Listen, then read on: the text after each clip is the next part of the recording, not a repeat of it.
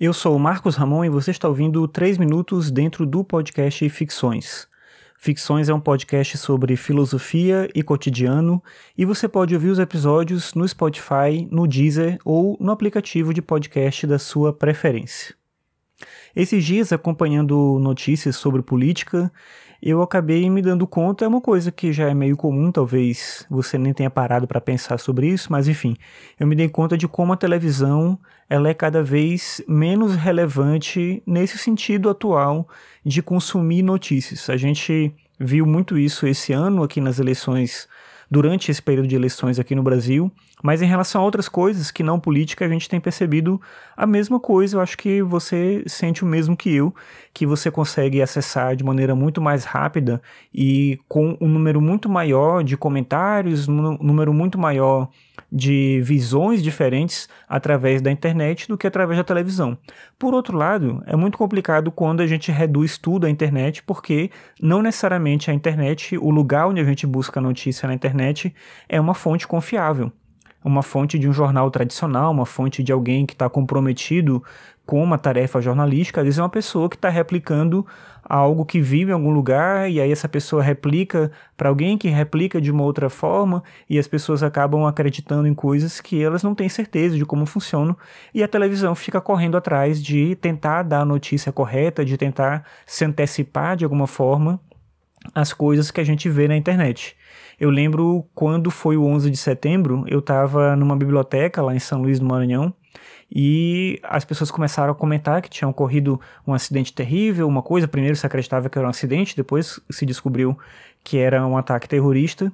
E eu estava na biblioteca e num canto da biblioteca, no lugar lá, era no Sesc, lá em São Luís, tinha uma televisão e as pessoas se reuniram em torno da televisão para poder ver aquilo que estava acontecendo. Um fato desse tamanho hoje em dia, as pessoas correriam para o celular, para o Twitter, para o Facebook, para as redes sociais para poder acompanhar o que estava acontecendo, de que forma estava sendo falado isso. Então, a televisão, de alguma forma, vem perdendo essa hegemonia ao mesmo tempo que ela é algo ainda muito presente, porque a internet, por mais que seja algo frequente na minha vida, talvez na sua vida também, ela não é algo tão recorrente na vida da maior parte das pessoas. A televisão ainda é, talvez, o meio mais efetivo. E aí é curioso e estranho o fato de que as pessoas, quando querem divulgar notícias ou querem é, dar um grande furo hoje em dia, não é a televisão que procuram, mas é a internet. Então é um, um jogo de poder de que forma que se consegue disseminar mais informação e de que forma se consegue um número maior de atenção. Talvez a internet hoje sirva mais a esse propósito do que a própria televisão, sendo que ela já fez isso no outro momento.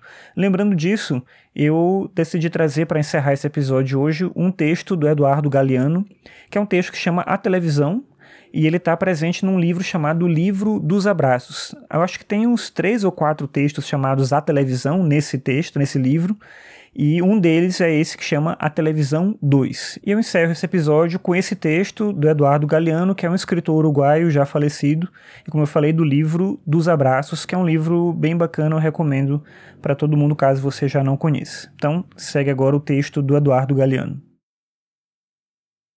A televisão mostra o que acontece? Em nossos países, a televisão mostra o que ela quer que aconteça. E nada acontece se a televisão não mostrar. A televisão, essa última luz que te salva da solidão e da noite, é a realidade, porque a vida é um espetáculo. Para os que se comportam bem, o sistema promete uma boa poltrona.